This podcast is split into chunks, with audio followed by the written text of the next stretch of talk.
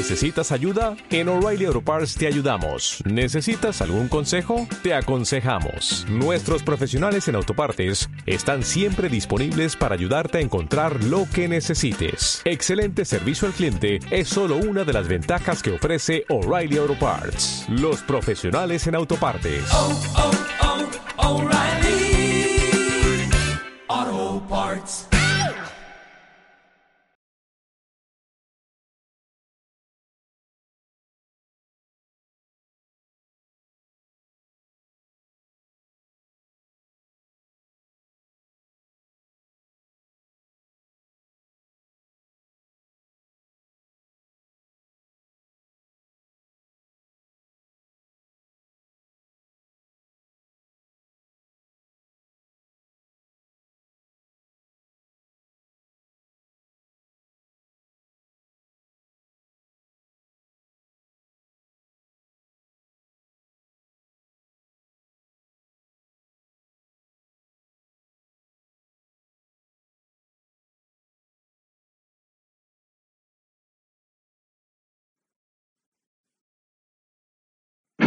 Los periodistas de América estamos unidos por la pelota.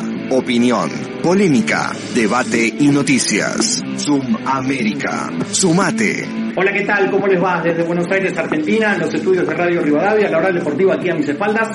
Un continente, una sola pasión, 10 países, 10 periodistas de los mejores. Sean todos bienvenidos. Esto es Sudamérica. 10 periodistas, un continente y la pasión del fútbol. ¿Qué más se puede pedir? Zoom América. Soy Soledad Franco, desde Paraguay. Sumate. Soy Felipe Espinal, desde Cali, Colombia, y los estaremos acompañando en Zoom América. Recuerden, opinión, debate y mucho más en nuestra fanpage. Sumate, Zoom América desde Colombia. Soy Pierre Manrique desde Perú, conductor de las voces del fútbol y formo parte de Zoom América, el programa deportivo que une al continente americano. Súmate, tú también. Soy Jorge Valdeón desde Quito, Ecuador y les invito desde aquí, desde mi estudio donde atesoro todos mis recuerdos más importantes del fútbol a que nos vean en Zoom América, un programa con 10 periodistas de cada uno de los 10 países que pertenecen a la Conmebol. Analizaremos todo lo que sucede en el fútbol y los torneos más importantes como eliminatorias, Copa Libertadores, Copa Sudamericana. Un abrazo, los esperamos. Súmate a Zoom América. Análisis táctica, análisis de datos, estaremos hablando del fútbol con profundidad. Búscanos en nuestro canal de YouTube, Zoom América OK. Yo soy Gustavo Fogaza y hablo desde Brasil. Todo el continente hablando de fútbol. Soy Giuseppe Palmariero, desde Caracas, Venezuela. En Zoom América comentamos el fútbol sin mascarilla. Soy Manolo Fernández desde Chile eh, y en un mundo globalizado como el que nos envuelve, nos reunimos los 10 países de este continente cada jueves por la noche para debatir, analizar y, y, también darte las primicias que recién vas a encontrar en los medios clásicos al día siguiente. Así que recuerda, Zoom América en sus plataformas digitales cada jueves por la noche. Les esperamos. Una opinión seria sobre todos los temas de actualidad en Sudamérica. Soy el Turco Verdeja desde La Paz, Bolivia. Ya estamos todos prontos. Se viene Zoom América. Soy Ernesto Faría desde Montevideo, Uruguay. Sumate. Unidos por la pelota. Zoom América. Sumate.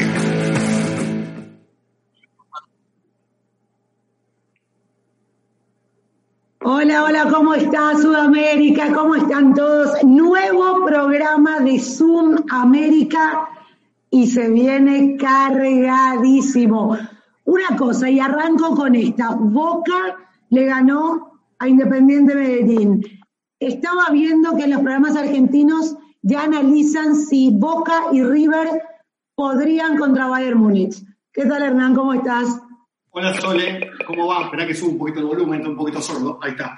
Eh, a ver, yo no sé si, si hay que analizar si pueden contra el Bayern Múnich o no, pero voy a abrir el juego y después en algún momento, cuando quieran, lo debatimos. ¿Vieron algún equipo mejor que Boca y River? Me dieron vuelta. El año, la semana pasada, Independiente del Valle era el Ajax de Cruz. No, no. Los quiero ver ahora que dicen de Independiente del Valle.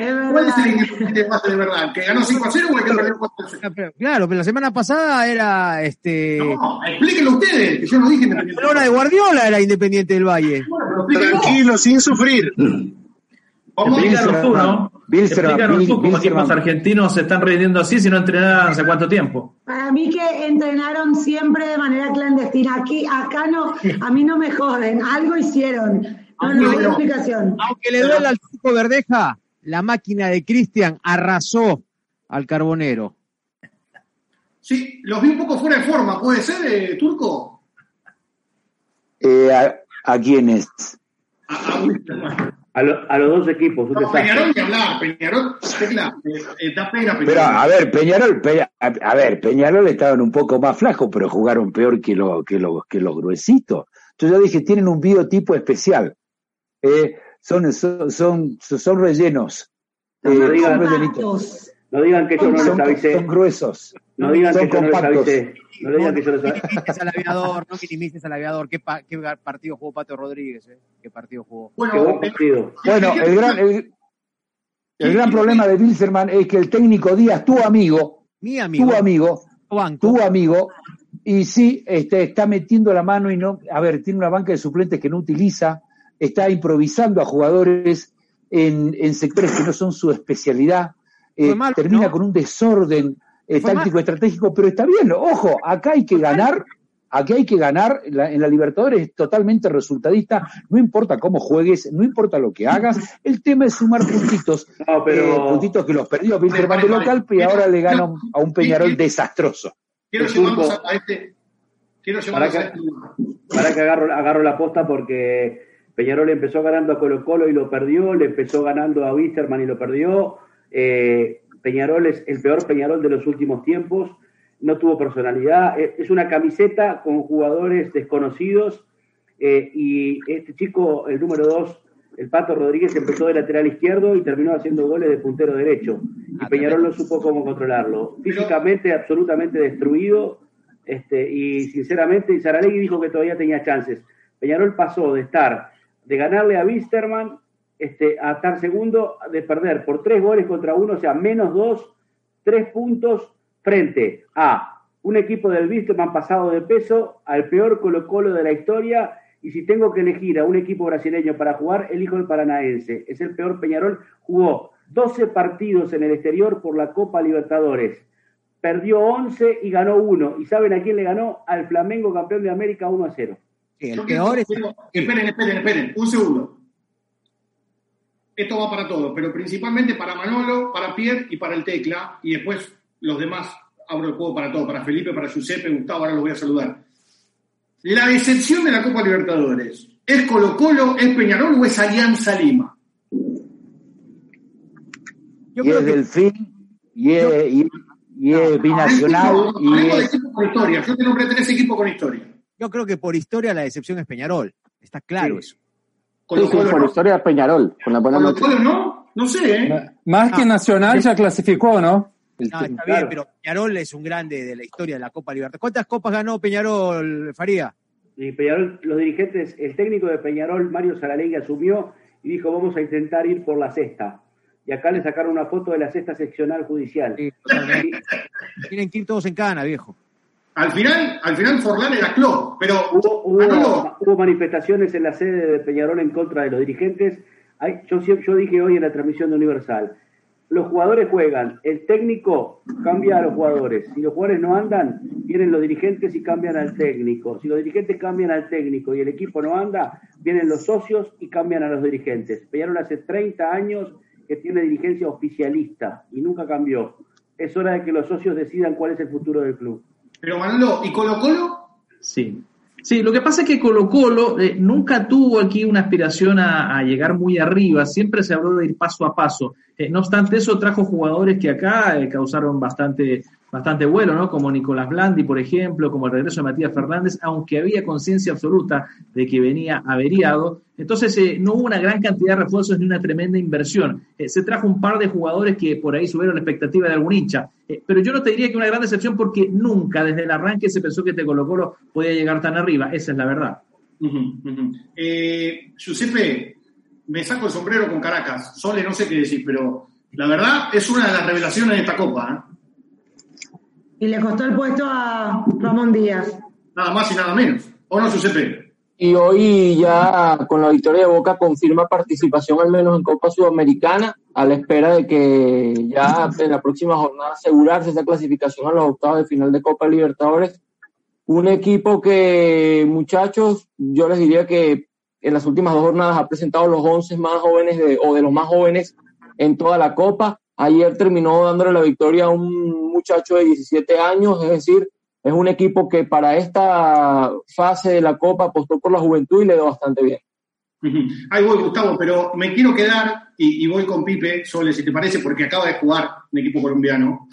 Eh, quiero decir que debe ser de los más flojos de la Copa el Lime.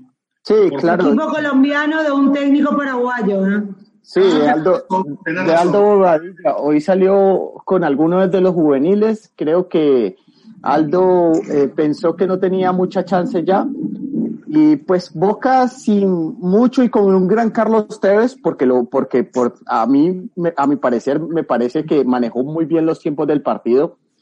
Eh, la verdad es que le costó mucho, sobre todo en la segunda parte. Tuvo una hora boba en la segunda parte, en los últimos minutos, donde Boca le atacó y le llegó y le hizo y le deshizo, no concretaba hasta que llegó el gol. Y yo creo que es justo ganador el conjunto argentino. Hmm. Con poquito igual, ¿eh?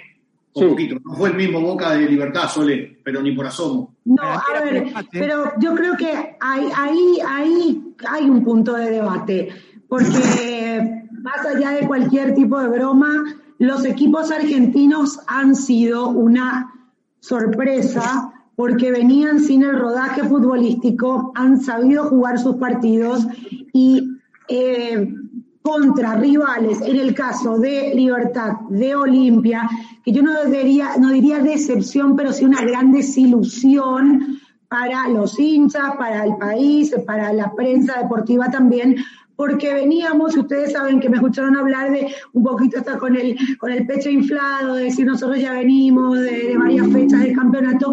Boca hizo lo que quiso con libertad, ahí yo le, le tiro eso al mal planteamiento de Ramón Díaz, que no digo que haya chocado la Ferrari, pero sí tenía mucho, mucho para hacer y de dónde sacar como para plantear mejores partidos. Ya ha sido irregular a nivel local, lo fue también a nivel internacional.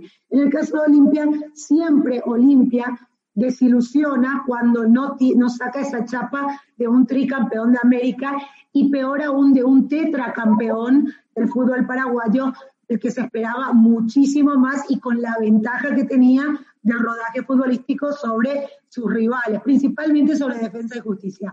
Volviendo al fútbol argentino, chapó, me saco el sombrero para el equipo de Hernán Crespo, que de verdad a mí me dejó gratamente sorprendida, con mucha humildad, con mucha determinación, salió a jugar ese partido. Olimpia no, no fue menos de ninguna manera que Defensa y Justicia, pero por el contrario, lo que se esperaba es que Defensa y Justicia no pueda hacer cara a un equipo de Daniel Garnero que de verdad para mí quiero, muy mal. Quiero que Pierre Manrique me explique cómo Binacional está jugando esta copa. Decime que, tiene, decime que tiene dirigentes espectaculares.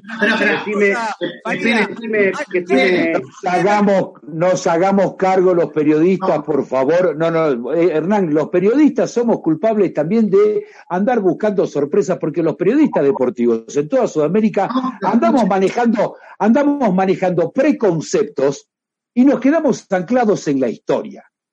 Ah, y los responsables somos nosotros, los periodistas deportivos, que nos convertimos en vendehumo es el humo de la gente, porque de pronto decir, Peñarol, listo, grande Peñarol, y vamos con Independiente vamos con Alianza, y son simplemente nombres, entonces dice, qué sorpresa, qué sorpresa la de Caracas, qué sorpresa la de Caracas, es una Ferrari Libertad, es una Ferrari Libertad, y nosotros vendemos humo, todos nosotros le vendemos humo a la gente.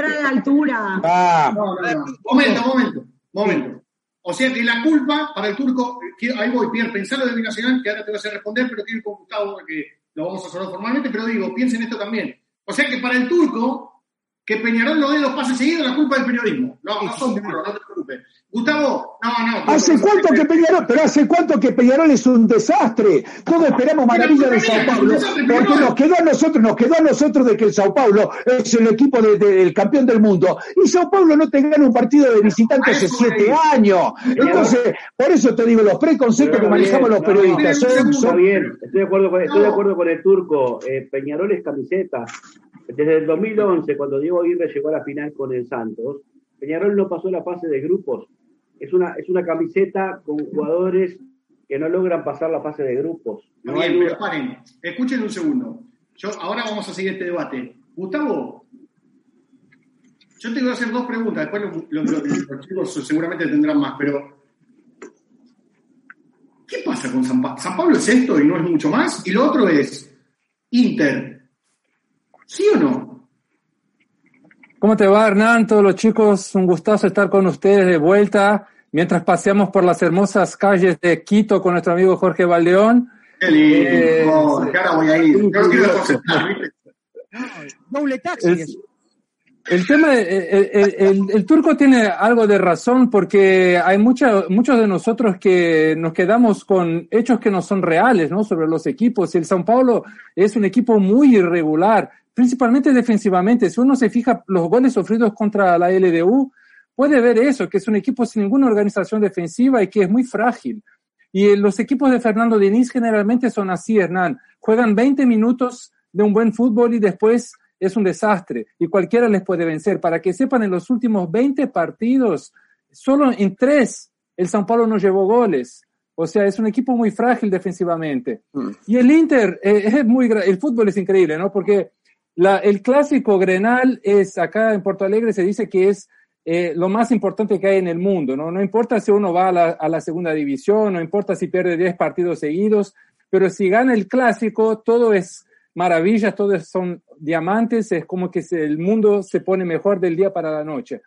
Y, y hace una semana estaban todos acá pidiendo la cabeza de Renato, el entrenador de gremio, porque el gremio no juega bien desde el año pasado, ¿no? Y de pronto gana el clásico y ahora quieren la cabeza de Cudé, del Chacho, que venía haciendo un excelente trabajo y que estaban toda la prensa, la hinchada, Hombre, todo si el mundo en está- Brasil Si diciendo, está a bueno, tres puntos de meter al equipo en fase de octavos.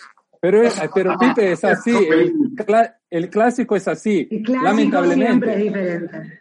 Sí, entonces, eh, eh, el Inter jugó muy mal. La verdad es que Cudé improvisó en, la, en, en el once inicial, eh, eh, no propuso el partido como hizo en otros momentos y dejó que el gremio, que estaba muy inflado, y ahí el turco tiene razón, porque la prensa acá le pedía la cabeza a Renato, decía que Renato no, no era buen tre- entrenador, y él que hizo, agarró todos los recortes de los, de los diarios, puso en el vestuario y llamó a todos sus jugadores y dijo, bueno, vamos a callar a esta prensa que no sabe nada de fútbol y vamos a ganar el clásico. Igual, eh, digo, si es por vos y por el turco, me voy a poner los cortos ahora y voy a jugar yo. Porque la culpa es mía, evidentemente. Digo, Bueno, eh, esa- así sí, los sí. jugadores. Sí, No sos, sos, sos un vende humo. Yo, yo le sugiero, yo le sugiero, Gustavo, Le- tú dijiste la semana pasada que el mejor equipo brasileño era el Inter. sí, y sigo, y sigo sosteniendo eso, Pierre. Ahora, pero también te digo una cosa, le pones la camiseta de gremio y desaparece, porque no es que pierde un partido, es una continuidad que no termina más. Le tiras la camiseta tricolor al este a Inter y no, desaparecen, tiemblan, ¿qué ocurre? Sí, hace tres años ya que no gana el clásico. Tremendo, Y, tremendo. y- y con, con diferentes entrenadores, o sea, no es la culpa del, del Chacho solamente, ¿no? Eso es algo que ya lleva un tiempo. Pero eso, la, la, la balanza es acá, es así, Pierre. A, eh, a veces eh, eh, pasan tres, cuatro años un equipo ganando y otro eh, no, no consigue ganar. O sea, el momento ahora es del gremio, mismo que juegue mal, termina ganando siempre el clásico y eso le da un poco de aire y oxígeno para que Renato siga en el cargo como entrenador. Pero yo creo que pasa con que todos los con clásicos. Pasa con todos los clásicos, al menos en Sudamérica vemos que hay rachas ganadoras de un equipo y el rival eh, le carga al, al otro. Una, una cosita que quería acotar con respecto, porque me quedó lo que dijo el turco. que- Recaliente, ¿eh? a ver, a ver, no, no hay veneno. Yo lo que creo que hay, que hay una historia detrás que no se puede borrar no se juega con sacar historia en la cancha, hay que eh, jugar, pero sí creo que pesa mucho más aquello de que los históricos campeones van a jugar copa y sobre todo después de una pandemia, como si siguen siendo los campeones vigentes y se olvidan de que hay otros ritmos, entonces juegan al ritmo local de cualquiera de los países. hay un cambio de ritmo en Copa. Eso se aplica, se aplica para Uruguay. Se aplica para Uruguay, se aplica para Uruguay en dos cosas. Acá un jugador de Peñarol y un jugador de Nacional simula, se tira y el árbitro deja pasar. En Copa Libertadores el árbitro hace otro arbitraje, no tienen la protección, la cápsula, la cápsula local, donde son los grandes, son los dueños del equipo, los dueños del campeonato, y les cobran un penal mal, van al colegio de árbitros y arman un lío bárbaro y echan a todo el mundo. Van a Copa Libertadores y tienen que jugar al fútbol, y ahí es donde pierden. Nacional entendió eso. Hernán, solamente para, para acotar a lo que dice Ernesto, nos pasó eso con Garnero. Garnero se quejaba mucho acá en el fútbol paraguayo de los partidos muy cortados. Y entonces, ¿qué pasó? Cuando el árbitro no, no compra esa falta simulada, ahora se quejaba porque no cortaba mucho en el partido el árbitro. Entonces, hay una, no hay coherencia en qué pedís de local, porque ya te viste superado jugando el torneo internacional y pedía que se cobren las faltas que acá critica. Entonces, a eso voy que Olimpia estaba un cambio menos y no pudo con el fútbol de defensa y justicia. una cosa quiero aportar, cortita, cortita, nada más te digo. Mira, este, más allá de esta cuestión, lo que demuestra esta Copa Libertadores es que a veces nosotros que nos imbuimos de información, las nuevas tecnologías, las nuevas tendencias, el fútbol moderno, todo eso se quemó. Argentina no hizo ningún partido amistoso, no tuvieron rodaje y se pasé en la copa, viejo. Todo mentira eso. ¿Eh? Los argentinos hicieron todos partidos amistosos. Ah, pero a ver, a ver, Faría, no compares. Ustedes han tenido rodaje, campeonato en desarrollo y se pasean en la Copa. Entonces, todo esto que hablamos, que el tecnicismo, que la tecnología, que el avance, que ya el fútbol no puede ser simplemente basado en las condiciones, sino en el aspecto. No, no, igual. ¿Qué respuesta, ¿qué respuesta me dan? No es así. No es así, no es así, déjame decirte por qué. A ver, Hernán, ¿y cuál es la explicación? Déjame decirte por qué. Cuéntame. ¿Saben por qué, ¿saben por qué en parte? Pero pará, ¿saben, ¿saben por qué en parte no estoy de acuerdo? Y abro el juego para los demás. No se juega más con la historia, ¿eh? Se acabó, miren Caracas. No se juega más con la historia. Por eso, pero por eso a Peñarol le cuesta. Las nuevas tecnologías que hablan de tanto que hay que hablar, que hay que ah, tener. que en Sudamérica se acabó eso hace rato de dejar la historia. Tantas historias que hablan de las nuevas tendencias y equipos que no han tenido rodaje van, ponen la camiseta, juegan y se pasean, viejo. O sea, digamos la verdad. Aquí dijimos que los favoritos eran los brasileros. Aquí dijimos que los favoritos eran los brasileros por el rodaje que tenían. Y, ahora, yo también estoy de acuerdo con lo que, con lo que dice Hernán. Eso de camiseta, eso se acabó hace mucho tiempo en Sudamérica. Eso en Sudamérica se acabó hace rato. Entonces, entonces dejemos, dejemos de discutir, dejemos de discutir lo que estamos discutiendo. Tratemos de explicarnos, porque yo tengo el signo de interrogación al igual que ustedes, qué es lo que está sucediendo. ¿Cómo podemos explicar el movimiento argentino? ¿Cómo podemos explicar peor lo de Caracas? Y, y, y, y, le pido disculpas a los venezolanos, porque de pronto está bien, estás hablando de estructuras muy fuertes en Argentina con Boca River, pero de Caracas, en Venezuela, con lo que están viviendo día a día y cómo están presentando public, este, en estos momentos, en esta coyuntura, a su Caracas y a su fútbol, le busquemos las explicaciones. Nos dejemos de dar vuelta, dejemos de dar vuelta en la polémica de. de... es injusto. ¿Sabes por qué eso es injusto? Porque hablas de mujeres, no, hablas de, defensa y justicia, Turco. Sos injusto. Es verdad. Es verdad y te doy la razón. Te doy la razón, es verdad. Para reforzar lo que, Dale, Giuseppe. Sí, Gustavo, sigue ¿Te puedes saludar o no? Sí, cuando quieras, no te queremos distraer, Jorge. Pero estás manejando, No, no tengo. Jorge, querido. He contratado, he contratado una camarógrafo de lujo, así que tranquilo, yo voy manejando. y voy Bueno, pero pensé que haberlo dicho antes, Jorge. No te Es que hoy hacer- no tiene te protagonismo. no Se te le cayó Independiente del Valle. no te Les quiero- estoy escuchando nomás, les te estoy quiero escuchando y preguntar les por dejo tranquilos. Barranquilla para que no choques. Sí, tranquilos. No, Se ¿saben le cuál es acabó el el problema? protagonismo. ¿Saben cuál es el problema? Y analícenlo de esta manera. Cuando Liga Deportiva Universitaria fue campeón de la Copa Libertadores, fundamentó su trabajo en condición de local. Inclusive acuérdense ustedes que le gana 4-2 a Fluminense y allá va y cae 3-1. Lo mismo pasó en la Sudamericana un año después, le ganó 5-1 acá y cayó 3-0 allá. Es decir, jugar de visitante para el fútbol ecuatoriano siempre ha sido un problema. Siempre ha sido un problema. Miren el caso de ahora, Independiente del Valle en casa ganó dos partidos, le ganó otro a Barcelona jugando en el mismo, eh, en nuestro mismo territorio y sumó nueve puntos. Salió a Barranquilla y ese equipo tuvo diez minutos en donde se descompensó.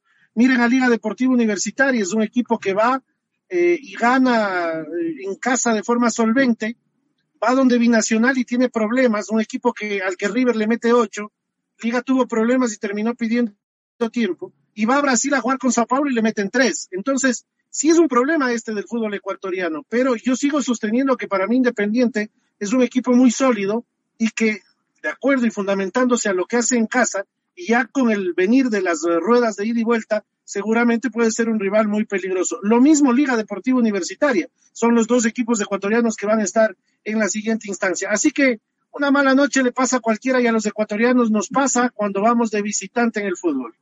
Eh, escúchenme, Ah. esperen, estamos siendo injustos. Porque me hizo acordar eh, Jorge, muy bien Jorge. Eh, Felipe, Junior, ¿qué, cuál, es- cuál de, cuál de las dos caras es Junior? ¿Cómo es Junior? No, Ju- Junior, mire, Junior levantó ganándole a América la Superliga. Le ganó porque América fue y le sacó el resultado allá. Eh, vino al Pascual. Después Junior levantó cabeza, hizo un mejor partido de América. Ahorita vamos a tocar lo de América, que es desastroso. Y, y, po- y por ahí fue. a- no, no, no. Y fue, fue, fue a Ecuador, sacó los, los puntos que tenía que sacar y vino y hizo su tarea aquí como local. Está vivo en el grupo. Sí, totalmente. Eh, es, uno, es un equipo respetable. Ahora, Hernán. Sí. Y no- ¿Usted y- cuál y- es el- la clave del éxito de Caracas? Ahora lo Eso, eso quiero que explique Palmarielo. Eh, yo iba a Giuseppe meter- tiene que explicar lo que pasa Era con, que con- Gustavo quería decir algo hace rato, que estaba queriendo. Yo iba a, meter, iba a meter un bocadillo que tiene que ver con lo que decía el turco y que eh, leí una entrevista con el preparador físico de Defensa y Justicia, es Alejandro Cojan, creo que se llama, Y que él sí. cuenta por qué los equipos argentinos en, en el diario Le, eh, por qué los equipos argentinos empezaron tan bien esa vuelta de la Libertadores. Y él explica una cuestión que nosotros debatimos poco en, los, en nuestros programas, en, en, en todo lugar que se habla de fútbol, que se llama memoria competitiva que son jugadores que tienen en su, en, en su memoria corporal cómo competir en alto nivel y que eso aliado al entusiasmo, al, al anímico de la vuelta a jugar después de tanto tiempo, hace con que los equipos argentinos entren en la cancha muy bien y muy competitivos. Pero a la larga, si, si no hay una, un, un, un, una- un acompañamiento físico, táctico de eso, eso se muere y el equipo se muere junto. Igual déjame decirte algo. Por eso que empezaron a- tan, tan bien jugando ahora los, los equipos. Ustedes nueve, ustedes nueve, bueno, yo no me incluyo porque yo valoro el fútbol argentino, pero digo, ustedes nueve seguramente valoran el fútbol argentino mucho más que lo que lo hacemos en mi país. Sí, es verdad. Sí, Eh, en, mi país en mi país, ¿saben qué decimos? Que es una liga mediocre, que es una liga que no sirve, que es una liga a la que nadie quiere venir a jugar. Y aquí, cuando juega Patronato como local, frente a River, frente a Racing, seguramente sean partidos mucho más parejos que en otras ligas. Pero acá, Entonces, para nosotros no es una buena liga. Para no. entonces en ese, eh, en ese concepto, la Libertadores es más mediocre que el fútbol argentino. Es que, es que es relativo. Uno, a ver, si nos basamos en lo que acaba de decir Hernández de Buenos Aires, eh, y uno ve jugar eh, al equipo de Gorosito, y vos decís, y medio que no, no coincido. Este, tanto Tigre, Tigre no, Pero no- Tigre no juega por otra una- cosa, Turco, no sea malo. Tigre juega por ascender y tiene el objetivo de ascender y la Libertadores no es prioridad y, y es un equipo que tiene un presupuesto de segunda división, no sea malo. Ah, pero bueno, entonces ponete de acuerdo vos, pues entonces me mandá, habla de fútbol eh, Yo estoy argentino, hablando de la manera general. no, no- no la Ah, pero, pero los presupuestos no entran a la cancha. Peñarol tiene un presupuesto de 35 mil dólares por, por jugador y no le puede ganar a Jorge Wisterman de Elige muy de malos Bolivia jugadores, entonces, y, al Tecla. peor, y- y al peor Colo Colo. Bueno, elige malos jugadores. Ahora, Manuel, ahora voy a ir, pero en todo esto, en todo esto se metió un equipo de, la verdad que somos muy injustos porque hemos hablado poco de nada, que es Caracas. ¿Cuál es el secreto de Caracas, Felipe, eh, Giuseppe? Yo le diría que el secreto son básicamente dos, ¿no? El Chito San Vicente, eh, entrenador eh, que es el entrenador más grande no solo de la institución, sino del fútbol venezolano, ex seleccionador eh, de Venezuela, no le fue nada, nada bien en la selección. Y Caracas es sin duda el mejor equipo del país. ¿En qué sentido lo digo? En el que es una estructura privada que puede responder ante todas las vicitudes hoy que, que existen en, en Venezuela es el equipo más organizado, es uno, fue el equipo, el, pilar, el, primero que construyó su primera cancha de fútbol y tiene una sede, un club social en, en la capital. Es decir, es el mejor equipo para afrontar la difícil situación que hoy se vive en el país. Además, lo va complementando con la muy buena cantera eh, que tienen, porque es un equipo que normalmente la mayoría de los futbolistas venezolanos que, que juegan en Caracas son exportados a Europa o Sudamérica y sobre todo Noel Chita San Vicente, que yo creo que es el pilar de toda esta estructura, porque es fundamental su trabajo a nivel físico hoy. Es un equipo que está, eh, o, que al menos sorprende, porque con apenas dos fechas de Copa Libertadores, ayer a Libertad a nivel físico lo, lo, lo pasó por encima. A veces en, en, algunos momentos del partido Libertad por peso, por jerarquía, le ganaba en, en ciertos momentos del partido, pero creo que esas son las bases de este éxito.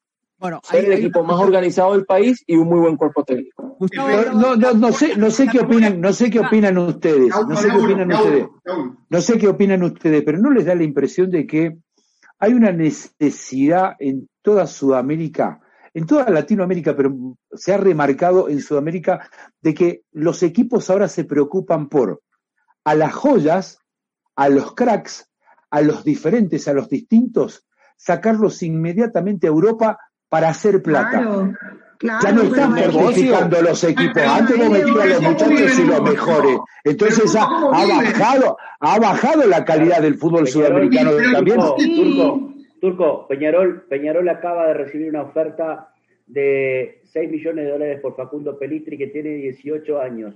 La directiva hace unos, unas horas bloqueó la transferencia este, porque tiene 18 años y ya vendió a Darwin Núñez, Jonathan Rodríguez, eh, Rossi. Los jugadores de 23 años y 22 años de Peñarol ya no están. Peñarol se sostiene con jugadores de 18 años. Y, bueno, y, y bueno. Peñarol, es un, Peñarol es un equipo de grandes futuras promesas y de grandes jugadores que alguna vez lo fueron. En el bueno. medio son todos jugadores mediocres. Es, que es un negocio, es un negocio. Paren, paren. Vamos a hacer algo. Pierre y Tecla, prepárense porque quiero hablar de Binacional, que yo no puedo creerlo de Binacional, no lo puedo creer. Y Tecla, eh, te aclaro que te voy a salir con los tapones de punta con Nacional. Pero lo tengo de este lado, acá tengo a Felipe y acá, así acá, acá, a Manolo. Dos cosas quiero decir. Primero, Manolo, voy a empezar por vos. No sé si todos coinciden, me dirán con la cabeza sí o no. Yo esperaba más de los equipos chilenos en la Copa. Yo, particularmente. Eh, Felipe, de América ni hablar pero eh, explícame, Manolo, ¿qué pasa con los equipos chilenos? Bueno, Colo Colo te decía, ¿no? Grandes expectativas no podía hacerse porque no venía caminando bien. Eh, es un eh, plantel que además eh, demostró ayer en el partido ante Paranaense que, que, no es capaz siquiera de elaborar o terminar bien una jugada. tiene un técnico que me parece no va a llegar a la próxima semana, o Alberto Jara, el paraguayo, y está, está en una incertidumbre total. tiene jugadores lesionados. a propósito de lo que decía, ¿no? yo pensaba, el crédito de Colo Colo tiene 40 años, Esteban Paredes, y eso nos está pasando a todos. Se van los muchachos jóvenes y lo que traemos son jugadores que vienen de vuelta, que vienen averiados, eh, y, por ahí también tiene que ver ¿no? la, la, baja que citaba Turco de, lo, de los equipos de este lado del mundo. ¿no? Eh, pero bueno, respondiendo a tu pregunta, Colo Colo es un equipo fantasma desde el año pasado, cuando Mario Sala se peleó con los referentes, partió Orión, se fueron otros jugadores, Valdivia, y quedó en una especie de transición que finalmente no agarró nadie.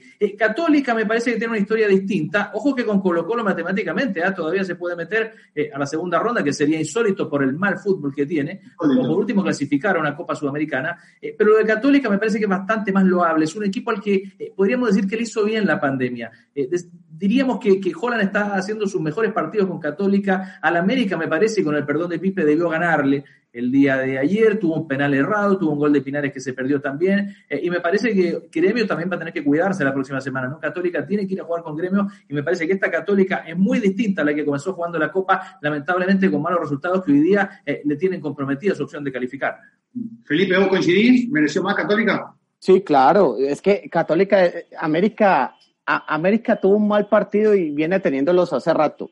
América jugó el fin de semana con Bucaramanga, jugó la semana pasada con Inter teniendo un muy buen segundo tiempo. El primero sí fue fatal para América, pero es que eh, el profesor Cruz llegó, eh, cambiaron a Guimaraes, llegó el profesor Cruz. ¿Por qué lo cambiaron? Y, porque, porque por la situación económica de América, por la misma situación, eh, América eh, le ofreció algo a, a, a Guimaraes, Guimaraes no aceptó, dijo que este porcentaje, entonces no llegaron a ningún acuerdo y, el profe, bueno, salió y se fue. Pero bueno, ahorita está Cruz, el hombre eh, no ha tenido buenos partidos, pone a los jugadores en posiciones que no son.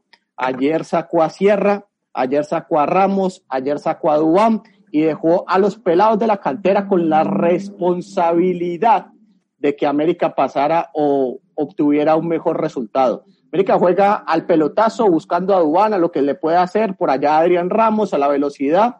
Y yo creo que las declaraciones, aquí no ha, no ha sido bien visto las declaraciones del profe Cruz, porque, eh, del profe Cruz, porque habló más de la católica, el 90% fue hablando más de la católica que de los mismos errores de él y del mismo América de Cali. Aquí la hinchada está muy molesta y lo quieren sacar rapidito. Es más, les digo, si América queda cuarto del grupo y no clasifica ni siquiera a, Copa Sudamericana, el profesor Cruz tiene carta de despedida. Y sí, es lógico. dos cosas. Le voy a agradecer a la gente de La Grondona que está compartiendo este programa. Pelota Tata en Paraguay, ¿no? Pelota Tata en Paraguay y aquí también a los chicos de Humo Banda que están saludando. A, los muchachos de la Humo Banda eh, de Colombia eh, a cargo de Felipe Loaiza, que es el director de contenidos. Un abrazo. Y que nos ofrecen una camiseta también de un club de Colombia. Sí, sí, hablé, hablé con Pipe y me dijo que me hacía llegar una camiseta bien, de uno de los equipos. Sole, preguntale vos, porque ahora vamos a hablar de Binacional y, y de Nacional, pero preguntale vos a Pierre, porque como juego con un equipo argentino no le quiero preguntar yo, pero yo nunca vi en la historia, pregúntale vos sobre, no sé, 14 goles le hizo en dos partidos. pero escúchame, Hernán, me llama la atención. Ustedes me gastaron el año de la semana pasada en programas anteriores. Yo que les dije que era binacional. No dije que era... que era un grupo, un grupo de bicicleteros. Pero Turco, ¿por qué no te veo? ¿Qué te, te, te da vergüenza? Pero, correcto. ¿De cuándo Turco te da vergüenza de ser? No, el Turco, Turco, estás perdido como... Perdón, perdón, perdón, perdón, mil disculpas. Pero lo que pasa es que, andaba buscando uno, uno, unos datos, unos datos que quiero compartirlo con ustedes, pero enseguida me, recupero. Ah, apagó la luz, apagó la luz. A ver, eh, pero Pierre, de verdad, sí. A ver, Pierre dijo que, que él no entendía cómo Binacional puede estar donde está. dijo. Yo lo anticipé esta historia y te digo que este, luego salta este, a escena a partir del resultado que se da. Si River aceleraba, no solo le metía 6, le metía 10. River jugó como quiso, porque rival no es rival para este, no es equipo que pueda jugar Copa Libertadores binacional. Para que la gente entienda, en Perú se dividió el torneo anterior en apertura y clausura. En la apertura hizo un buen campeonato, hay que reconocerlo, obtuvo no solamente resultados positivos como local, sino también consiguió algunos resultados positivos como visitante y eso le sirvió para ir al playoff. El playoff era el ganador de la apertura con el clausura, ida y vuelta. La ida fue en Juliaca, lo aplastó Alianza, le metió cuatro goles. Alianza lo remontó, metió tres goles, pero no pudo igualar la diferencia y por diferencia de goles salió campeón binacional. En condiciones normales es imposible que trascienda un equipo que encima es este, desorganizado, desprolijo, no es serio, no le pagan a los jugadores. El otro día entrevisté a un futbolista que estuvo allí y dijo, no, si no nos, no teníamos balones para entrenar en su momento. Bárbaro, Pierre. por, suerte Alianza Lima está mejor, ¿eh? No, Alianza es mucho mejor. A ver, escúchame, Alianza Lima hace 21 partidos que no gana en Copa Libertadores. Estableció, igualó el récord de Galicia. Este, desde 2012, gol de Fernández, que le ganó 1 a 0 al Nacional, no ha vuelto a ganar un partido de Copa Libertadores. Y si el próximo miércoles no le gana a los venezolanos así, ahí será récord absoluto. Serán 22 partidos, superando a todos los equipos, este, que no gana un partido de Copa Libertadores. Cuando tú hablabas de desilusiones, de momentos, yo creo que es una gran frustración de Alianza, porque Alianza es uno de los grandes de Perú, hizo una inversión millonaria a inicio de campeonato, pero está lo que suele ocurrir en el fútbol. Puedes armar un tremendo plantel y al final no encuentras el equipo. Mucho de responsabilidad del armado de equipo la tiene Bengoechea, que se terminó yendo a la tercera, cuarta fecha. Listo, no funcionó. Y cuando traen al nuevo técnico en medio de la pandemia, quiso cambiar el chip de poner otro sistema de juego sobre lo que ya estaba acostumbrado este equipo en los últimos tres años. Y para este, sumar otro desacierto de los tantos que han tenido, sumaron futbolistas indisciplinados que lo que han hecho es complicar el grupo y algunos le rescindieron el contrato. Por eso, Ojo, y eso, Hernán, permíteme una cosita, eso le pasó a ver a Ramón Díaz, que justo renuncia antes de jugar en la bombonera, pero le pasó a Ramón Díaz que él sí armó el equipo, él pidió jugadores, como el caso de Bocanegra, de Mejía, y él terminó no encontrando el equipo. Y siempre Pero- movió mucho, cambió mucho, era como, parecía que siempre estaba, en cada partido estaba probando algo nuevo, y llegó la copa y em, decíamos, no, deja de improvisar. Eh, yo les quiero decir algo, no me quiero, ir- no me quiero ir de tema. ¿Alguno de todos ustedes, y los señalo así a todos, ¿eh? Cree que River sacó chapa de campeón? River hizo- siempre hace lo que quiere, River, lo sacó a los muchachos de Perú, no quisieron jugar en la altura y se fueron a jugar No, a Lima. no, no, Ah, no. siempre hacen lo que les da la gana, lo de River. Claro, después de que le meten 13, 14 goles y después, ¿me entendés? No quieren jugar en la altura. Claro, Claro. hacen lo que les canta la gana. Ahí que está vendiendo humo, Turco. Está vendiendo humo, no es así. Pero River pasó. Porque sos hincha de River, ni siquiera defender a los muchachos de Binacional en la altura, vos. Vos sos gallina. Nada, nada que Pero ver. tienen, pero tienen que ponerse de digo, acuerdo, Turco, pues. Quien saca a Binacional de la altura es el Ministerio de Salud de Perú. El Bueno, Ministerio pero de Salud ¿por qué tiene iban la a cabida. enfrentar? Ahora di de repente que el la ministra de Salud es hincha de River. Inventa eso, Turco. Y Deja capaz de- que sí. deja de- Era, sí, sí. Deja de Si vender era humo, que, si era que decía que el coronavirus es el- eh, la, la única la única manera que se respira es, ¿me entendés? Que el, que el coronavirus es respirando. a fumar ahí en el agua, hermano. Vende su humo a lo loco, viejo. Escuchen Vamos a poner Pero los hace equipos, lo que los, se les canta. los juegos de los equipos bolivianos todos a Santa, a Santa Cruz de la Sierra, ¿eh? Listo. Jorge, ¿qué dijiste vos? ¿Qué dijiste, Jorge? Yo les digo que tienen que ponerse de acuerdo. Yo les digo que tienen que ponerse de acuerdo porque, a ver, decían hace un momento que ya no se juega con la camiseta y con la historia en el fútbol sudamericano. ¿Con qué está jugando Boca y River ahora? No, pero ¿Con por qué está eso- jugando? Por eso, pero estos son equipos que pesan, eh. Hernán. Son No, equipos que pesan. No te alcanza, no te alcanza la parte deportiva. Ah, pero- Mira, pero- está bien, pero está perfecto esa teoría. Pero si no te alcanza eso, te alcanza No, la camiseta que pesa mucho también. Déjenme terminar y Ah, van a no. entender. No. Porque voy a contar una intimidad. Ayer hablé por teléfono con el Tecla y discutí sobre dos temas que vamos a abrir acá en el programa, obviamente, y uno es este. ¿Alguno en serio cree que River sacó chapa de campeón por ganarle a Binacional? Por favor. No, no, no. En serio. No, no, Eh, yo no digo que no pueda ser campeón. No, Ahora, que Hernán. ustedes me digan, Hernán. que, a- que alguien me diga que River lo que tiene es un señor técnico. Claro. Tiene un Tecnicazo. equipo y un técnico top. Sea, técnico y equipo. No, pero El mejor de América. Hernán, River, River tiene chapa de campeón porque es River. Ah, bueno. Siempre, siempre. Pero no por ganarle a Binacional y hacerle No por 14 ganarle a. Binacional. No, pero, pero, pero viene un proceso. River viene, viene de un proceso. Mire, las Pero dos eso- últimas Copas Libertadores ha sido finalista. Pero eso es ¿O me equivoco? Ahora, ahora. Hernán, Hernán, mira, este es, este es un récord, este es un récord que acaba de romper River en la historia de la Copa Libertadores. En 1963, el Peñarol de Uruguay le hizo una diferencia al Everest de Ecuador de 14 a 1. Hoy, cuando han pasado, haz la cuenta, desde el 63 acá son 57 años que han pasado para que un equipo pueda sacar una diferencia mayor a esa. Algún mérito debe estar ahí. Y además de eso, mira, es la relación. Liga le ganó 1-0 a Binacional en Lima. Va River y le mete 8. Sí tiene algo que ver la jerarquía y la camiseta. Her- Hernán, Hernán, Hernán, pará, escucha. pará, no, pará, Gustavo, porque si no queda como que yo digo que River no puede ser campeón. River puede salir campeón de la Copa Libertadores, pero sin ninguna duda, tiene un equipazo y tiene un gran técnico. Ahora, que alguien me diga que River saca chapa de campeón por hacerle 14 goles a Binacional, que si jugamos nosotros, no tengo que le ganamos, pero. Ahí, ahora Fíjate, sí. que, fí- fíjate que el São Paulo, si empata o pierde contra el contra River ahora, eh, si pierde está afuera, ¿no? Si pierde ya está. Si empata le tiene que meter 11 a Binacional para clasificarse. Entonces River puede sacar a São Paulo ahora ya en el próximo partido. Sí, totalmente. Y otra cosa que sí discutí con el Tecla, y acá me parece que nos vamos a sumar varios. Porque estoy mirando la tabla del grupo F. El grupo F Nacional tiene 12 puntos. Ganó los cuatro partidos. Ahora, ¿alguno cree que con el juego de Nacional, porque Nacional juega mal, perdóname Tecla, pero juega mal. Es sólido, pero juega mal. No juega bien. ¿Alguno cree que a Nacional le puede alcanzar? Pará. ¿Solo con eso? No, eh, yo ahí entro yo. Eh, Eh, eh, Nacional, Nacional tiene, no, jue- no juega bien. Bien. Nacional puede que le cueste ganarle al adversario, pero quiero ver quién le gana a Nacional. Ese es el ¿Pero punto. con eso te alcanza para ser campeón? No, no. Si te Pero- alcanza. Pero no te olvides. Sí, Claro, no te alcanza. alcanza. Yo he No, visto equipos que han que- salido campeón jugando feo.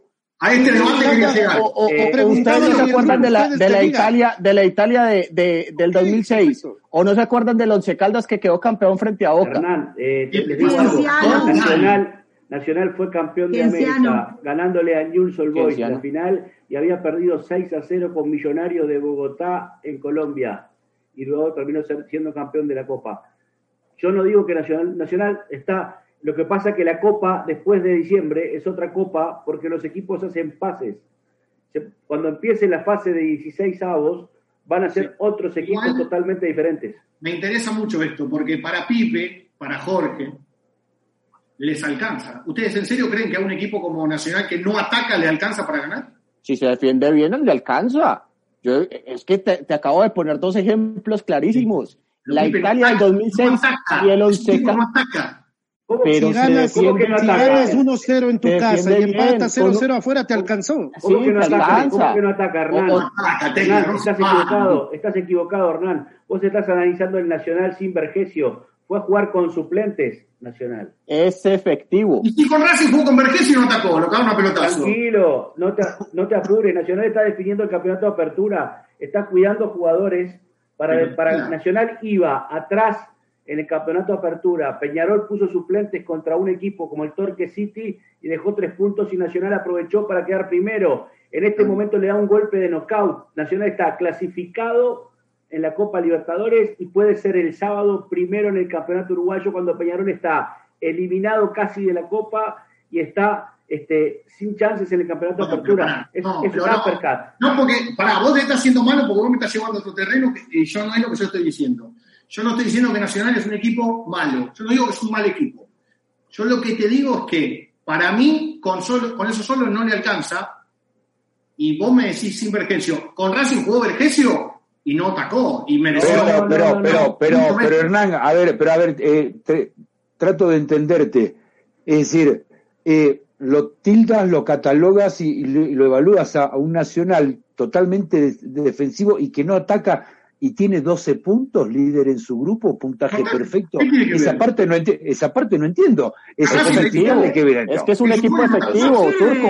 Pero le Es un sirve, equipo su efectivo. fútbol le sirve, para algo le está Claro. sirviendo. Entonces, Un equipo entonces no, efectivo. no, no. Ah, Hasta ahí estás hablando de un equilibrio, porque si ganó todos sus no partidos, solo- no es un, no es un no equipo solo- totalmente defensivo y que no ataca. No, y no solo efectivo, es el único que hasta ahora se ha dado el lujo de dividir eh, eh, plantillas. Una va para la Copa Libertadores, o en el caso contra Estudiantes de Mérida, y la otra para el torneo Claro. local. Eso no lo ha hecho nadie hasta ahora. Claro. Gran punto, El tiene un equipo ¿recuerdan largo. ustedes que el equipo del Tata Martino de Paraguay del Tata Martino llega a la final de la Sí. Copa América sin ganar un solo partido? Quiero decirle, quiero decirles algo. Ah, Nacio- nacio- claro, sí. Tremendo dato. Nacional, este, Nacional no vendió jugadores en este periodo de pases. Todos los chicos de Nacional fueron campeones de la Copa Libertadores de América Sub-20. Y ahora tienen 22 años Proceso. y, y están en una madurez vecino, Santiago Rodríguez, eh, Treza, Eh, hay nueve jugadores, diez jugadores de Nacional que fueron campeones de la Libertadores juveniles y ahora están en el primer equipo nacional, no los Ahí vendió. está. Ahí está. Yo les paso, les paso, les paso un dato. Bilzerman, explicando. En sumatoria de todo el equipo tiene 454 años. Sumatoria de edades. Promedio, 31 años. Promedio del equipo de Bilzerman. Escúchame una cosa, Turco, porque me hiciste acordar y me- ya me calenté. Eh, porque- a ver, Abro la, abro boca, abro la boca y te calento, no entiendo, abro la boca y te Ya. calenta. Escucha una cosa, que Tigre, que Tigre, que no le alcanza. Y Bolívar es un desastre, hermano. ¿Lo Es un desastre.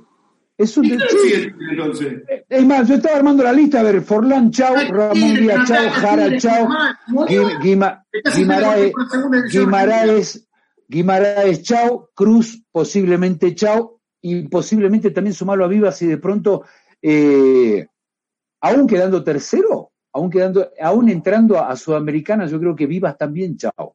No tiene, es, eso es un pochoclo, es un pochoclo, es una Y de pipoca. pronto Ah, no tiene forma, no tiene forma. Pero me hizo calentar porque no, que Tigre, Tigre y Bolívar, que casi pierde con un equipo de la segunda división argentina, que Cierto. Y- pero, pero volvemos, aquí, aquí volvemos al análisis que yo se los presenté a ustedes en el, en el momento en que arrancábamos Sumamérica.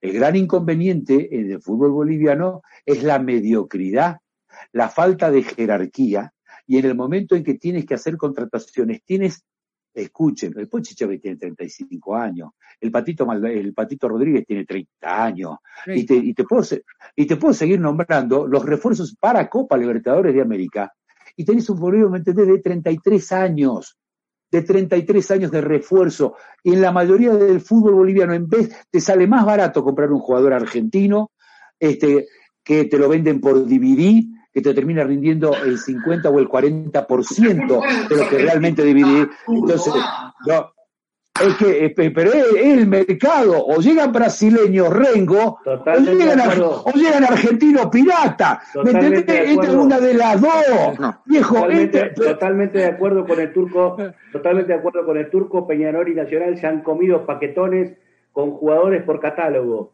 Han comprado jugadores que le No, quieren recibir el contra- Pero quieren- la verdad es que lo compra. No es que Llegan, llegan jugadores muy buenos, llegan jugadores muy buenos, estamos de acuerdo. acá vino pero- Riascos, Felipe Espinal. Decime algo de Riascos, que No. echaron, al, echaron al técnico, al Acá gerente deportivo, al kinesiólogo, al equipier, al cuidacoche, a todos por Riascos.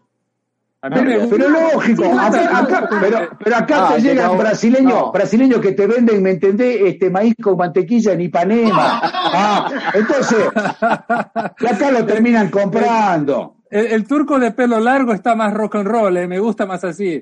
Pero me hizo calentar porque no, que Tigre, Tigre, ¿qué tiene que hablar de Tigre? Habla de Bolívar. Hernán, Hernán, chicos, ustedes se están olvidando de un gran partido, porque de verdad no, por- no porque yo haya dicho que le ponía las fichas a Guaraní, pero Sí, fue un muy buen partido el de Guaraní con Palmeiras, que a mí me pareció un partido sumamente estratégico de ambas partes, eh, además de, de Gustavo Gómez, que es el capitán de Palmeiras y que tuvo un gran partido, el planteamiento de Gustavo Costa fue muy bueno para el rival que tenía enfrente. Estaba jugando de local.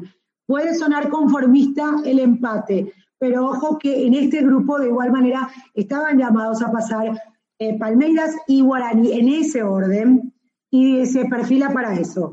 También lo que decía, eh, ¿qué decía eh, Ernesto, un equipo de, de Guaraní que continúa con, eh, ya no tiene chances en el torneo de apertura, pero hasta hace poco las tenía, que puede regular un poco más y que es pasar esta fase como para apretar más tuercas y eh, le estoy viendo bien a ese equipo de Gustavo Costa. Eh, a ver, eh, eh, estoy, estoy pensando, Eh, Te voy a dar un dato, Hernán. estoy pensando, Te voy a dar una noticia, te voy a dar una dale, noticia, es noticia. En redes sociales, en este momento, hinchas de Peñarol están pidiendo la renuncia del presidente de Peñarol. de Barrera. Pero Sí, eso está bien. funciona, va a funcionar ahí. Hay elecciones en diciembre, estamos a un mes y medio, pero, Ah. pero el impacto de la derrota de Peñarol es tremendo. Ojo, Sí. ojo, ojo, Hernán, con lo que dijo Sole sobre Palmeiras, ¿eh? Ojo todos al Palmeiras, que es un equipo que juega feo, que juega lo que tiene que jugar para ganarse los, los partidos, nada más. Tiene muy buenos jugadores, pero no consigue ser un buen equipo, pero gana. y la Libertadores eso es fundamental. Me costó encontrar un equipo brasileño bueno, che. Como en otras copas. Me costó, ¿eh? Sí. Sí, estamos de acuerdo. Estamos, de acuerdo. Pero andamos de paladar fino, pues. ¿Qué equipo está jugando bien? Hasta la semana pasada lo hacía el Independiente del Valle, fue a Barranquilla. No, no, no, Boca River, Boca River, pero Boca River, Boca River no juegan bien, están ganando, pero no juegan bien. Es lo mismo Nacional. La Católica, la Católica de Chile juega bien. Católica juega bien, River juega bien. No, no, no, yo estoy hablando de ganar. No estoy hablando de nada más. Ah, ganar sí. Ganar sí. Pero, Tecla tiene razón en una cosa. Tecla tiene razón en una cosa. Los equipos empiezan a ver en la segunda ronda. Lo que podamos evaluar ahora eh, es, me parece suficiente. Y si de equipo brasileño se trata, no me gustaría dejar pasar lo que ocurrió, pese a que ya transcurrieron algunos días con Flamengo en Ecuador, en un partido escandaloso que estaba suspendido hasta mediodía, que se habilitó después, eh, pese a los problemas sanitarios que, que, reclamaba el gobierno ecuatoriano, y va Flamengo y gana con todos los, los infectados que tenía, va y gana el partido, siendo que se había comido una boleta la semana pasada nomás con Independiente del Valle. Hay muchas cosas que explicar ahí, me parece. Eso es verdad. Quiero decir algo, porque va a una hora del programa y nadie me dijo nada, entonces lo voy a decir yo. Son nueve te queda linda, te, queda linda la camisa. Son nueve, gracias. Eh, no era de su grupo, pero gracias. Vos estás muy lindo también. Escúchame, son nueve personas muy injustas con un equipo de la Copa Libertadores. Porque recién dijeron, ningún equipo juega bien. Yo les pregunto, ¿no juega bien Defensa y Justicia? Ah, ahora bien. te Varela, que te fuiste a vivir a Varela ahora, viejo. Pero no juega bien. Ah, juega más bien. Juega bien. Alianza Lima juega bien. No, ¿qué no digo? Porque te enamoraste de Varela ahora. Pero juega mal. Bueno, bueno, dejemos, dejemos que pase de etapa defensa y justicia y ahí lo analizamos. Pues, no, yo quiero, yo quiero decir algo. Es un equipo de obreros, es un equipo, ¿me entendés? De todo obrero con mameluco, con mandil, se, se, brindan, exactamente, hay un orden táctico. Lo dije la semana pasada, es ordenado, presionado es solidario. Mucho amor propio. mucho amor propio. Pero eh, para Pierno es mal, es mal equipo. Yo, eh, voy a decir algo, voy a decir algo. Voy a, voy a quebrar una lanza por, Hernán, por Jorge Valdeón. Voy a quebrar una lanza por Jorge Valdeón. En ese estoy con el turco. Tampoco inflemos, pues, este, el no, no desparremos humo. No, no, no, no, no, no. Pará, pará, pará, pará, pará, pará. ¿Quién es el técnico? ¿Crespo juega bien? Sí. ¿Es un técnico que propone? Sí. Mi pregunta fue clara. ¿Es un mal equipo? ¿Qué? ¿Es un mal equipo? No juega bien. Pero de ahí no, pero tampoco es extraordinario. de defensa y justicia, que por eso te digo que es que la reivindicación de Barcelona de Guardiola, no sé. Pero, pero jugó frente al Bolívar, ¿no? Es mucho mejor que la mitad de los equipos de la Copa Libertadores. Bueno, está bien. Eh, ahí me gusta más. Ahí me gusta más. ¿De cuántos equipos son 4 por 8, 32? De 16 equipos, puesto 15 no está mal. 15 equipos juegan a Libertadores también. No, pero muchachos, hablando de Pero, pero eh, Jorge, Jorge, yo vi, yo vi Junior de Barranquilla, Felipe, Jorge, Junior de Barranquilla, Independiente de Medellín. El resultado es mentiroso. Eh, porque Independiente del Valle, el Valle. Independiente del Valle, perdón.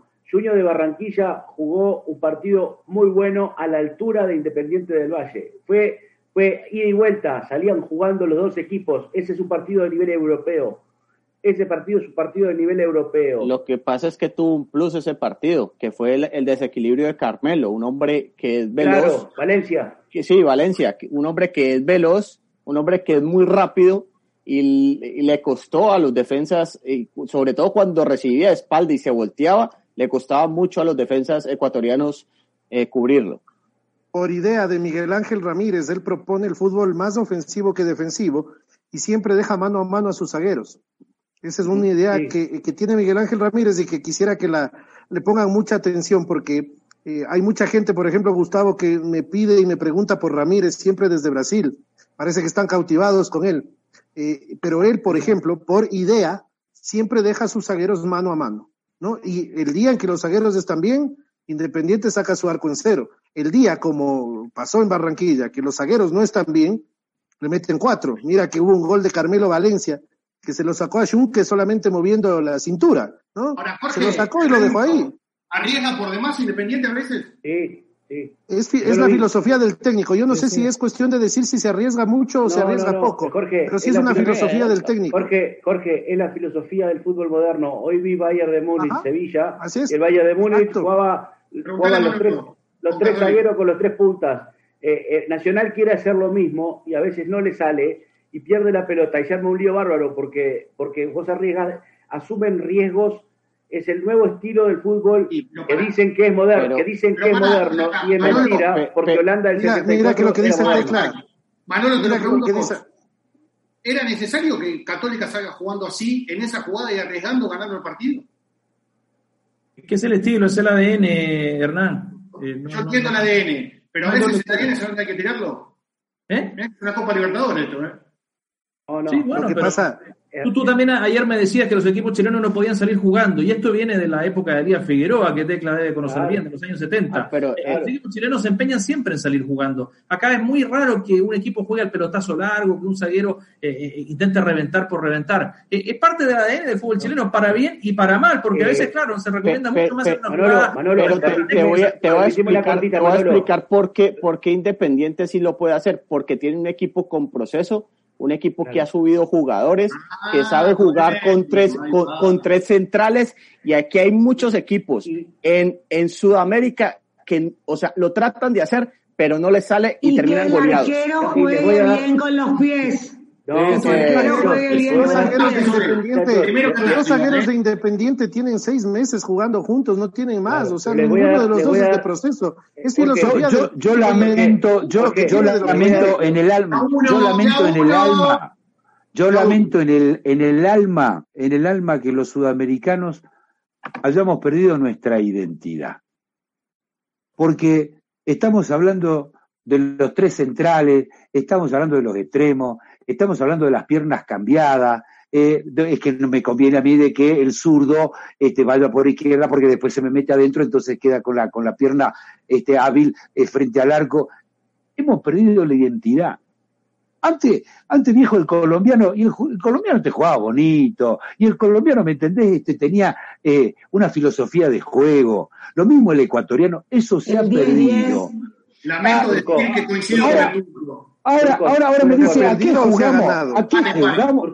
Se ha perdido, se ha, perdido, sabés Pará. que, que- que queremos jugar como en Europa, pero, pero todos somos, somos de acá y, lo tenemos de te quiero decir cabeza. Te quiero decir, te quiero decir dos cosas. El maestro una Tavares, el maestro, no, no, el maestro Tavares dividió al continente entre la mitad para abajo, que somos más al frío, y la mitad para arriba, el Ecuador para arriba, donde, donde todo es sol y alegría, y ahí juegan al fútbol distinto, les gusta tener la pelota, Colombia, este, eh, Venezuela, y, eh, acá el, te- el punto es que los técnicos se quieren vender para Europa, los técnicos quieren ser contratados en Europa. Entonces, Sí. como quieren ser contratados en Europa, quieren jugar, quieren jugar como juegan en Europa y entonces quieren que los que los equipos, que los, quieren que los managers, los los este, dueños del fútbol europeo los vean salir jugando y los vean hacer lo que hacen en Europa para que los contrates y entonces con jugadores así quieren jugar así y ahí le Igual el turco tiene razón. O, o alguno de ustedes no coincide Ay. que hay una esencia sudamericana que se pierde de a poco. Parece Hay que tec- todos estamos de acuerdo con el turco en esta. Hay técnicos que van y estudian en Europa, dirigen en Europa, después vienen acá al continente y se encuentran con una serie de jugadores. Por ejemplo, lo de la rotación. Yo me acuerdo de eso porque a Osorio le pasó. Osorio y Osorio dirigió selecciones, eh, eh, estuvo en Paraguay. No, no, no. estuvo en- Ese capítulo que no bueno, queremos estuvo- recordar estuvo- Ah, no, estuvo- Sole, dale. estuvo en México, pero a, a- a lo que voy, a lo que voy, y el tema, el tema es el siguiente, se encuentran con jugadores que no les dan esa talla porque no tienen ese proceso. Felipe, Felipe, Exactamente. Peñarol, Peñarol trajo a Diego López porque dirigía al Cagliari y a Forlán porque había estudiado en Europa. Y Nacional trajo a Munúa porque estaba dirigiendo en el Cartagena de España. Traen a técnicos de Europa, preparados en Europa, a jugar con jugadores sudamericanos de 40 años o chicos de 18. Bueno, Yo les cuento algo. está, Me hago, y me hago caro como me dijo Hernán. Acá vino Osorio a primero burlarse de todos porque él ya, él no quería quedarse acá y así mismo, como dice eh, Felipe, él estaba viendo si le salía la licencia que estaba gestionando en Inglaterra para ver si se agarraba algún Ah. club de segunda división, por lo menos de Inglaterra, y mientras tanto nos vino a pintar la cara a todos diciendo que él estaba comprometido, iba, no volvía más, sabía que Paraguay estaba pasando por un momento muy, muy, muy sensible en tema de no ir a tres mundiales, y después dijo, hasta la vista, yo me voy porque la verdad que no quiero, voy, vengo. Nos dejó plantados y el único que quiso hacerse cargo del paquete, porque hay que decir las cosas como son, fue Eduardo Berizzo. Ahora, ahora les, les comento, les comento lo que pasa en Bolivia hace muchísimos años. Bueno. Eh, recién se sumaron dos, se sumaron dos equipos a la división profesional, 14, pero hasta hace un par de años eran 12 equipos en, en Bolivia. ¿Ustedes saben cuántos premios internacionales se reparten en Bolivia? Ocho. Es decir, solamente de los 12 quedaban cuatro afuera. Tenías que ser extremadamente malo para no entrar.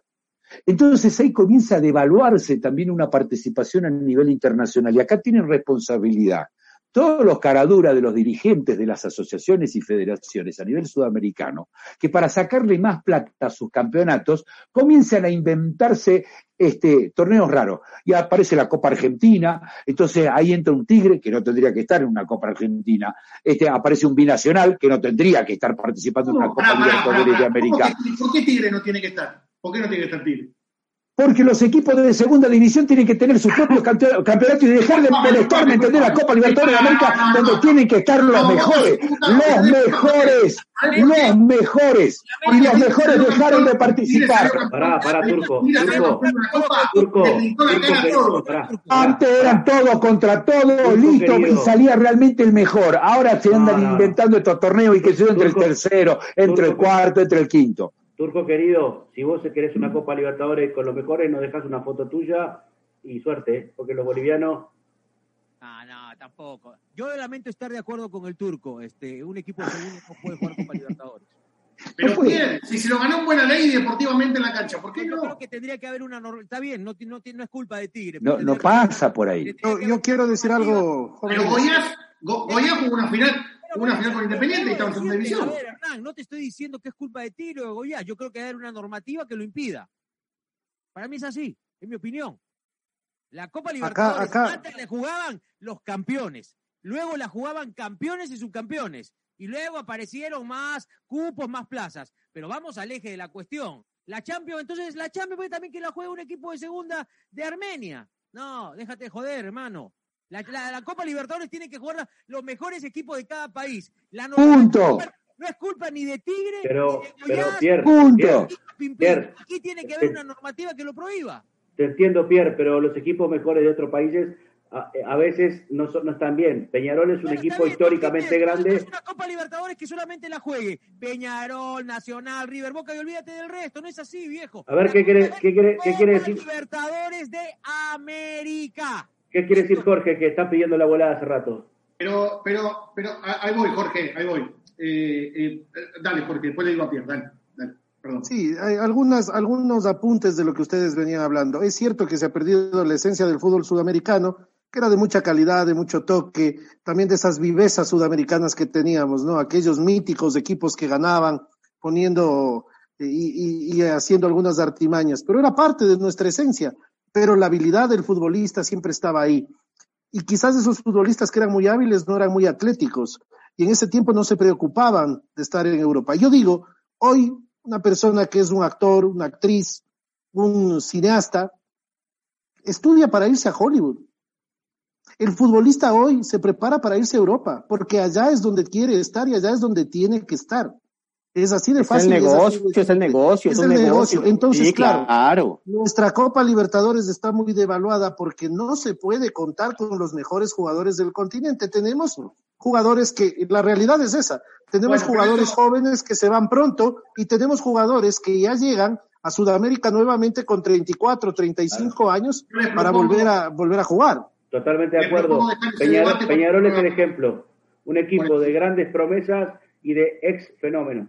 Les propongo dejar ese debate para otro programa, porque ya vamos más de una hora. Dale, Manolo. Quedamos sin tiempo, ¿eh? Es que está la otra lectura también. Si, si Europa nos viene a buscar jugadores cada vez menores es porque algo nos queda de esa esencia, tal vez, ¿no? Lógico, cambió el scouting. Cambió el scouting, Manolo. No, no, no, no. Yo te lo- coincido con Manolo, Manolo. Manolo, te lo digo, que- te lo resumo. Manolo, eh, Uy. yo hablé, con, yo hablé con este, un scouting europeo que tiene un equipo y me dice, los europeos no quieren fallar en las contrataciones, prefieren contratar a los chicos con 17 años, formarlos. terminar de formarlos, a comprarlos con 23 y corregirle errores. Yo- Se yo- terminó. Insisto con eso, se lo propongo para otro programa, porque es un tema para mi gusto muy interesante eh, y se nos va el tiempo. No voy a preguntar cuál fue el mejor equipo de la fecha, porque todos van a decir River, entonces me aburre. No lo voy a preguntar. No, ¿A quién, Sole? A ver. Dependiente del no, mentira. Era, era solamente para, para decir, agradecer a toda la gente que nos siguió en, todo, en toda esta hora y piquito que tuvimos de programa, a los aliados también. Ah, mirá, camisetas que se van sumando las camisetas. Estamos en deuda con la gente que nos sigue. Hoy se presentó esta camiseta, ¿ah? es calientita. Bien, bien. Hoy la presentaron, es la nueva camiseta de. Ecuador para eliminatorias. Mira este escudo, Hernán, se te hace familiar. Parecido a uno que tienen por allá, ¿no? Sí. Acá está la camiseta nueva de Ecuador para eliminatorias. Acá con la ¿eh? justamente. Parece la de Alemania Ya esa. estamos, ya estamos ahí nomás del arranque de eliminatorias, así que también el próximo programa vamos viendo cómo se arman las Turco, elecciones. Jorge, prepárense. Ecuador no va a atacar, Alfaro no ataca y, bueno, en altura puede ser algún problema. Pero... Buenas, Ah, buenas, bueno. not- buenas, buenas noticias para Pepe. Me desbloquearon la tarjeta, así que este Pepe te pago este mañana. Vamos, Pepe. Yo también, un abrazo. Ah, ya hablé con Pepe. Bueno, Pepe, la del cierre para Pepe. Mañana Gareca da la lista de convocados para los partidos ante Paraguay y Brasil por las clasificatorias. Mañana sale la de Colombia también. Argentina ya salió. La, la, Comebol, la, la Comebol le dijo no al Flamengo que quiso inscribir 10 jugadores a más en la Libertadores. ¿Qué Entonces, le pasa a la Un escándalo, es una vergüenza. No, no, no, no, no. En, noviembre, en noviembre. Luis Suárez, Luis Suárez le hace tres goles al Barcelona con la camiseta del Atlético de Madrid. Ojalá. Solamente, solamente un apunte antes de irnos, nada más. Ecuador da la nómina el 30 de septiembre y ya saltó el primer caso positivo en Independiente del Valle. Te esperamos. Jorge. Te esperamos la bombonera. Gracias, esperamos. muy amable. Yo espero acá un desastre con lo que pasó con Flamengo. Es una vergüenza realmente lo que sucedió acá en el Ecuador y Es eso tiene que invitarnos Un mes, a pensar, un mes de a perdón, pensar en dejar el negocio de lado. El negocio, sí, está bien, todo chévere, nos encanta el Pero ¿cómo fútbol. no? Porque Pero no, el problema vive, es de que eso viven los clubes de 30, 30 Sudamérica, días, pero que 30 no días de entrenamiento. Basta. 30 días de entrenamiento de la selección boliviana, cero, cero positivos, Bolivia, cero ¿eh? negativo. Ser Argentina. Chao, chao, chao.